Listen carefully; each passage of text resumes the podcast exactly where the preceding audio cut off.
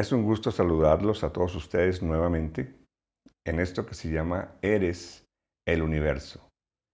Esta iniciativa ya nos ha venido aportando diferentes temas, videos, podcasts y charlas muy interesantes.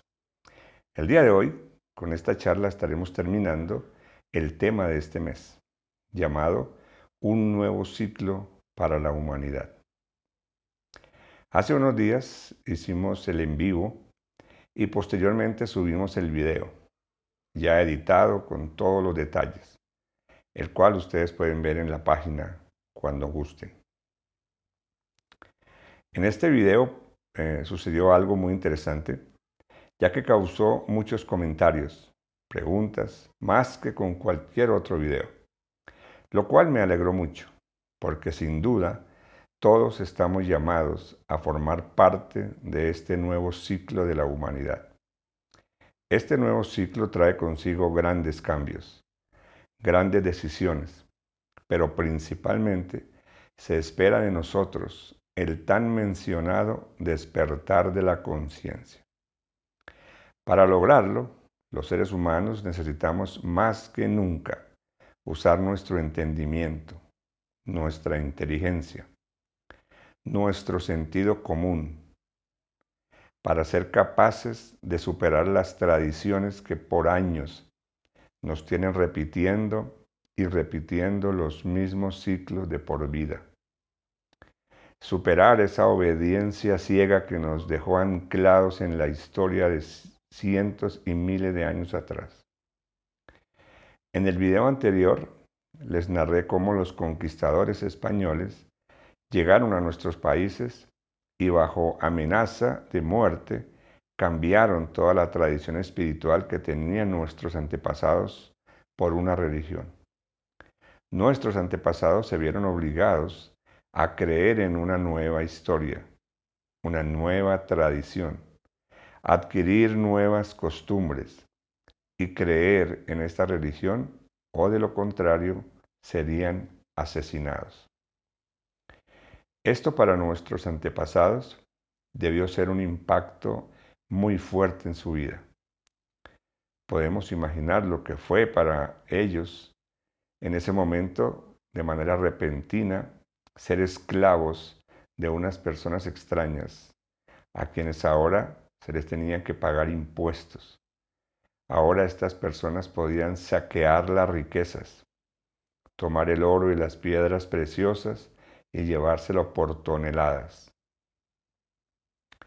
Lastimar a sus hijos, violar a sus mujeres, y todo esto en nombre de ese nuevo Dios a quien ellos ahora tenían que adorar.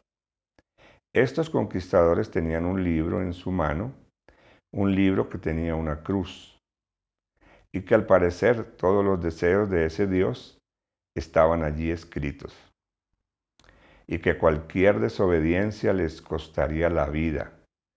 Como lo mencioné en el video, los primeros indígenas que escucharon esto, lógicamente no lo pudieron aceptar. No lo lograron entender. Claro, era inaceptable que ellos ahora tenían que olvidar todo lo que sabían de la naturaleza, del cosmos, de la unión con la creación, y que ahora todo eso debía ser reemplazado por una historia que leían en ese libro.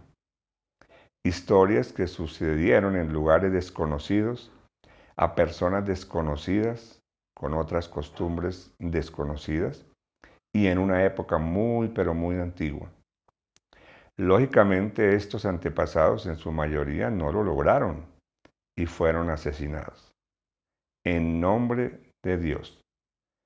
La justificación usada para estas muertes es que todo aquel que no creyera en esta nueva religión ni adorara ese libro como palabra de Dios, se le consideraba hereje. Y según la ley de estos conquistadores y su nueva religión, a un hereje se le tenía que matar. Y en esto estaban de acuerdo soldados, conquistadores y sacerdotes. De tal manera que las siguientes generaciones y las siguientes generaciones de a poco fueron aceptando la nueva religión con sus nuevas costumbres. Ya no había que admirar al sol, a la luna, a los ríos, a los árboles, como les habían enseñado sus abuelos. Ahora había que adorar a unas figuras de madera y de piedra, besarlos y concederles poderes milagrosos. Claro, estos conquistadores cerraron todas las salidas posibles para asegurarse que las nuevas generaciones fueran evangelizadas. Por eso, construyeron escuelas e iglesias. En la escuela no solo se enseñaba a leer y a escribir, también se enseñaba religión, con todas sus historias.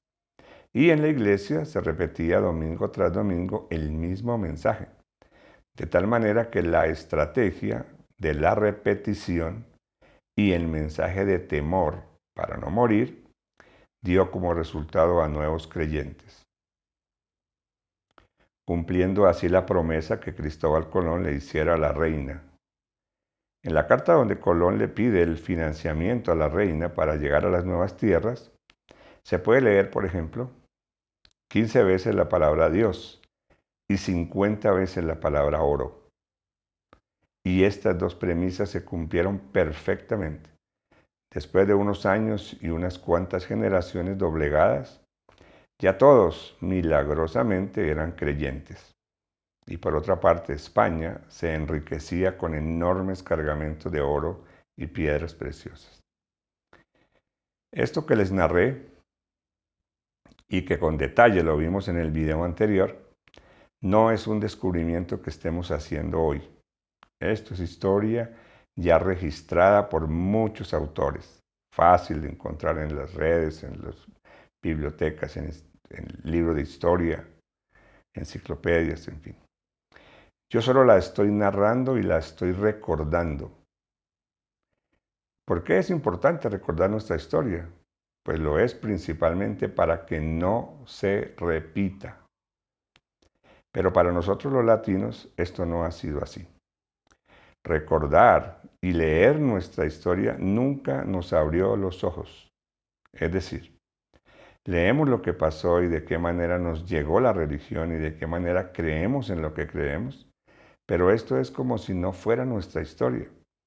Es decir, leemos cómo fuimos colonizados, esclavizados, robados, asesinados y de, que, y de una manera dominante y repetitiva borraron todo rastro espiritual y nos tallaron una historia rara y lejana la cual domina la religión y las creencias hasta el día de hoy. Pero leemos eso y a pesar de que es historia comprobada, historiadores serios, premiados incluso, leemos esto pero no pasa nada. Seguimos creyendo en las mismas historias y no usamos el sentido común, el entendimiento, para liberarnos de todas esas creencias y encontrar nuestro verdadero origen. Es decir, en muchas cosas podemos ver los grandes adelantos que ha tenido la humanidad. Por ejemplo, en medicina se creía en ciertas cosas y se sanaban las personas de alguna manera y de a poco los enfermos salían adelante.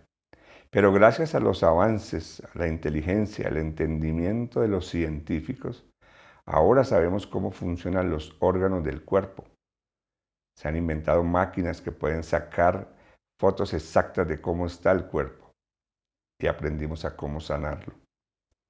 Lo mismo pasa en la tecnología. Se usaban ciertos equipos antes para una regular comunicación. Pero gracias a la, inteligencia y el entendimiento del hombre, inventamos el Internet y ahora todo es diferente. Pero cuando se trata de temas religiosos, entonces no se usa el entendimiento ni la inteligencia. En este tema no se pueden tener progresos, no se puede avanzar, no se puede pensar diferente, preguntar, poner en duda. En estos temas solo hay un camino y es creer ciegamente, es decir, obediencia. Pero aquellas cosas que no se pueden explicar, que no se sabe su origen o por qué hay que creerlas, se le reemplaza con un término llamado fe. Por lo tanto, en los temas religiosos no hay avances y seguimos con las teorías escritas hace dos mil años. Otro ejemplo interesante es pensar en la educación. Esto nos ayuda a analizar un poco más lo que estamos tratando hoy. Por ejemplo, hay países, sobre todo en Latinoamérica, que tienen un sistema educativo creado en los años 60. Hoy día tienen un serio atraso. Es decir, esos estudiantes formados con esos estatutos de hace 60 años no son chicos bien preparados. No pueden acceder a universidades del primer mundo porque su nivel académico es muy bajo. Imagina, si eso pasa en la educación, que es lo que forma y prepara a una persona para salir adelante. Imagina lo que pasa en el mundo con unas creencias religiosas escritas no hace 60 años, hace 2000 años y además seleccionadas y modificadas por un emperador romano famoso por ser sanguinario. No podemos olvidar que todo en esta vida, todo se mide por resultados, es decir, hechos. Por ejemplo, cuando calificamos a un gobernante, no nos fijamos si era carismático, simpático, de buena familia, etc. Lo que nos importa son los resultados de su gestión, si cumplió o no cumplió con sus promesas. Exactamente igual cuando contratan a un gerente en una empresa, al terminar su gestión cada año es evaluado por sus resultados, incluso más que por sus procesos o sus intenciones. Todo en esta vida se mide por resultados. En este mismo orden de ideas podemos ver los resultados que ha tenido la humanidad desde que se crea o se cree en las religiones. ¿Qué se ha logrado? Es decir, veamos algunos de los resultados del mundo. Uno de estos puntos es analizar si se han terminado las guerras. Pero solamente analizando el siglo XX han pasado 140 guerras, dejando más de 200 millones de muertes sumando, claro, las cometidas por Stalin, por la guerra en China, lo que sucedió en Mongolia con Genghis Khan, Hitler contra los judíos. Pero hay otras guerras que son llamadas guerras santas, es decir, muertes en nombre de Dios.